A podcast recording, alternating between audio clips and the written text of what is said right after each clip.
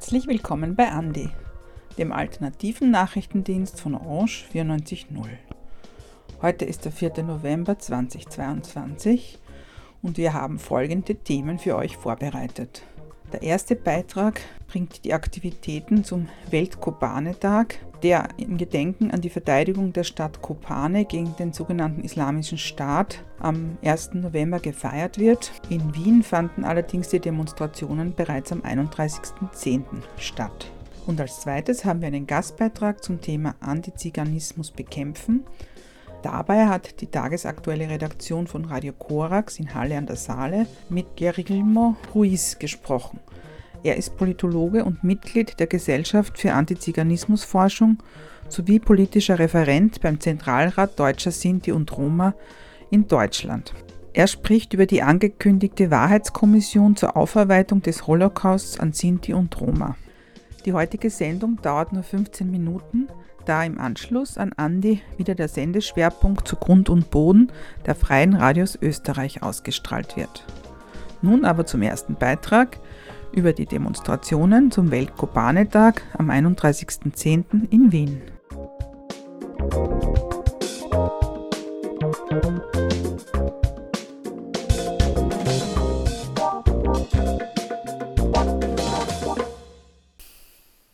Demonstration und Feier in Wien anlässlich des Weltkobane-Tages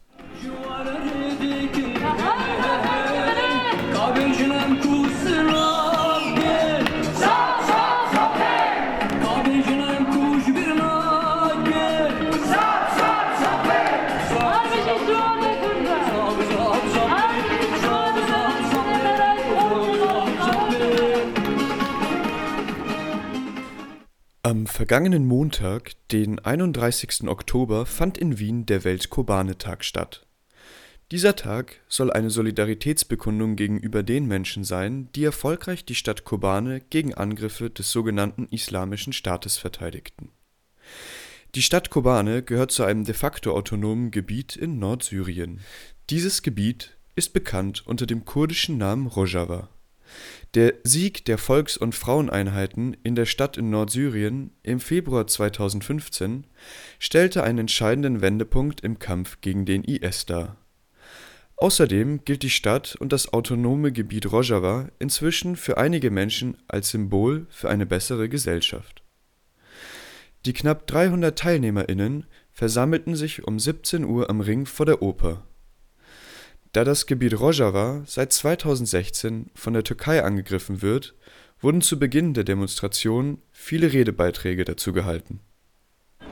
Heute ist der kolonialistische türkische Staat eine der größten Bedrohungen für die Grundrechte und Freiheit der Arbeiter und Arbeiterinnen in der Region. Nach etwa einer Stunde zogen die DemonstrantInnen, dann begleitet von Musik und Sprechchören, bis nach Favoriten. Die Abschlusskundgebung sowie ein kleines Fest wurden dann im Ernst-Kirchwege-Haus abgehalten. Warum es den Weltkubanetag braucht, erklärt Dilan vom Verband der Studierenden aus Kurdistan. Wir brauchen den Weltkubanetag, um eben an den Sieg über den IS zu erinnern und auch über das historische Zeichen, ähm, den die Bevölkerung und vor allem auch die Volksverteidigungseinheit JPG und JPG gesetzt hat gegen, gegen diese fundamentalistischen Angriffskriege und gegen die türkische Kriegspolitik. Dilan erklärt außerdem, dass international der Weltkobanetag am 1. November begangen wird. Da in Österreich dort aber ein gesetzlicher Feiertag ist, hat man sich entschlossen, den Tag am 31. Oktober zu begehen, um ihn auf die Straße und damit sichtbarer zu machen. Dieser Beitrag wurde gestaltet von Oskar Queton.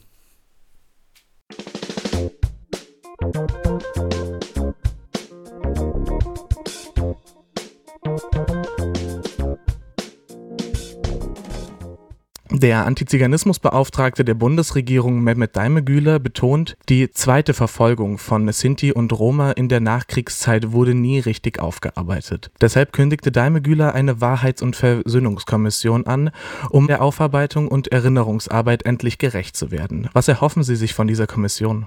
Der Herr Dr. Reimer Güller, der Bundesbeauftragte gegen Antisemitismus, hat eine Empfehlung der unabhängigen Kommission zu Antisemitismus, die 2021 ihren Bericht vorgelegt hat. Und in diesem Bericht wird gefordert in der Wahlkommission um das Unrecht, das nach 45 Sinti und Roma widerfahren ist, zu errichten. Das steht in der, in der Anfangsphase sozusagen. Wir freuen uns sehr, dass Herr Dr. Reimer Güller diesen Vorschlag, Empfehlung der, der unabhängigen Kommission Antisemitismus aufgenommen hat. Und wir erwarten jetzt, dass die Bundesregierung da quasi Worte in Daten umsetzt und erste Schritte einleitet, um solch eine Beitragskommission einzurichten. Es gibt ja nun viele Institutionen, die sich mit Antiziganismus beschäftigen. Sie sind ja, wie gesagt, Mitglied der Gesellschaft für Antiziganismusforschung, politischer Referent beim Zentralrat Deutscher Sinti und Roma und Vorstandsmitglied des Komitees für Grundrechte und Demokratie. Wie sieht denn bisher die Zusammenarbeit mit der Bundesregierung und Kommission mit den offiziellen Stellen von Bund und Ländern aus? Der Zentralrat ist im ständigen Kontakt mit, mit den verschiedenen Bundesministerien zu verschiedenen Fragen.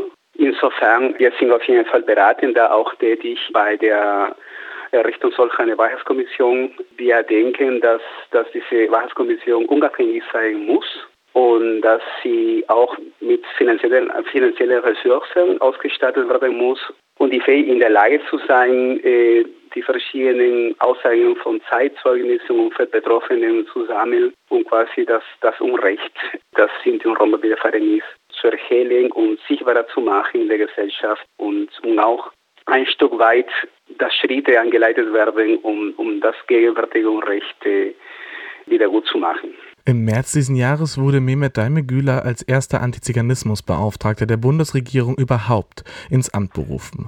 Also ungefähr 90 Jahre danach, also fast ein Jahrhundert nach dem Beginn der systematischen Verfolgung und Tötung von Sinti und Roma in den 1930er Jahren. Das hat alles sehr, sehr lange gedauert. Gibt es einen Punkt und Ergebnisse, in denen Ihnen auffällt, dass diese Erinnerungsarbeit erst jetzt kommt, also 90 Jahre später? Ist das viel zu spät?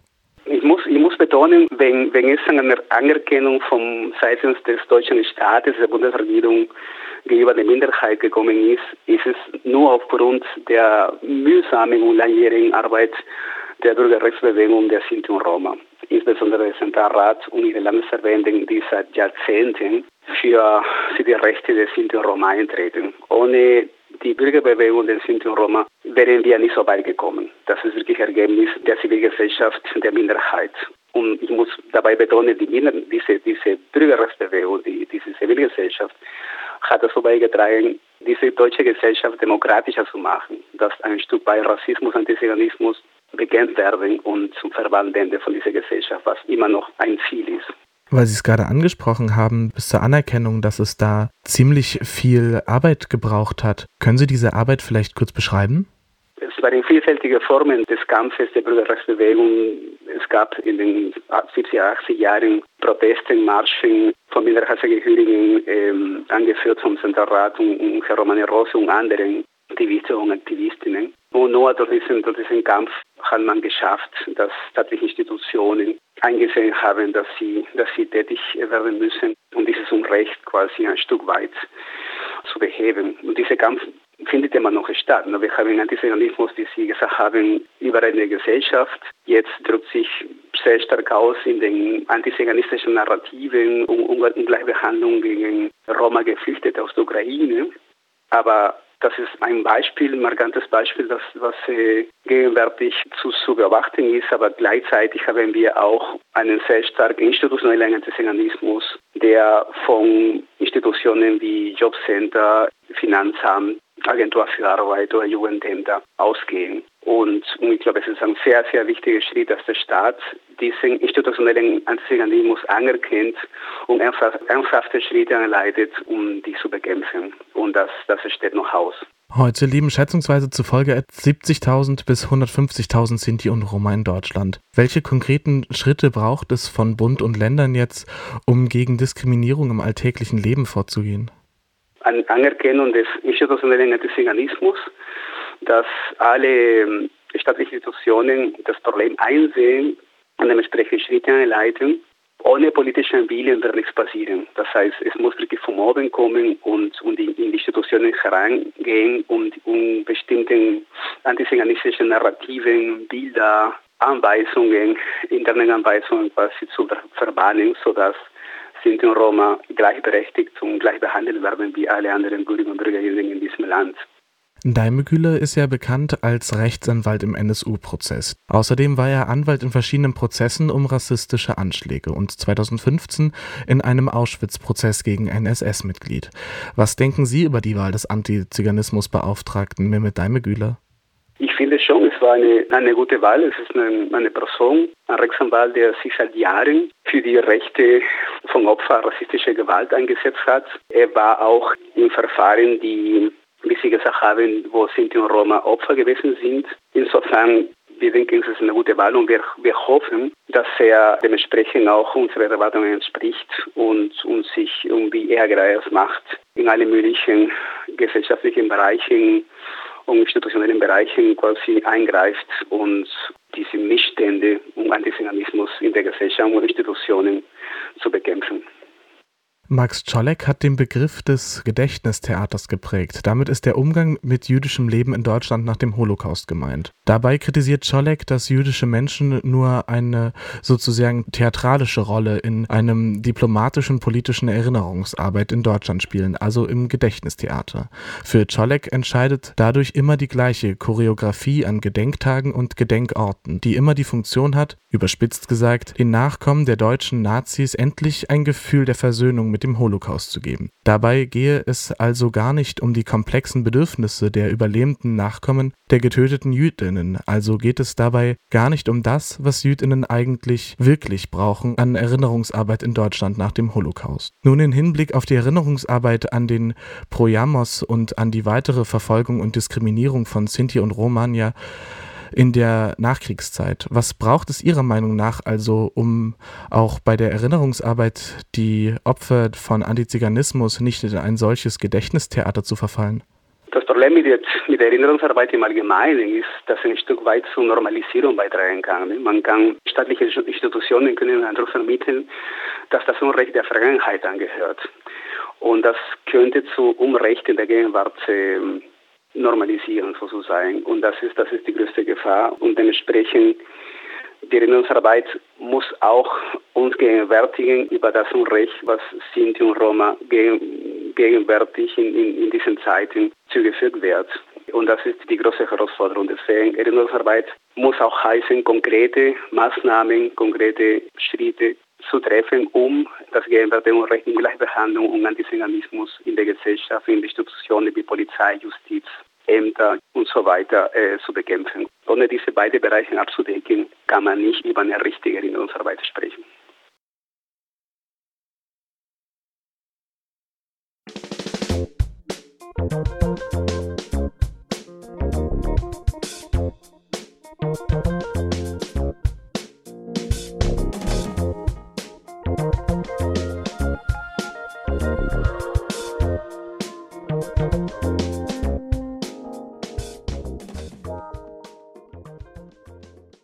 Das war Andi, der alternative Nachrichtendienst von Orange 94.0 in Wien. Die heutige Sendung stellte Margit Wolfsberger zusammen.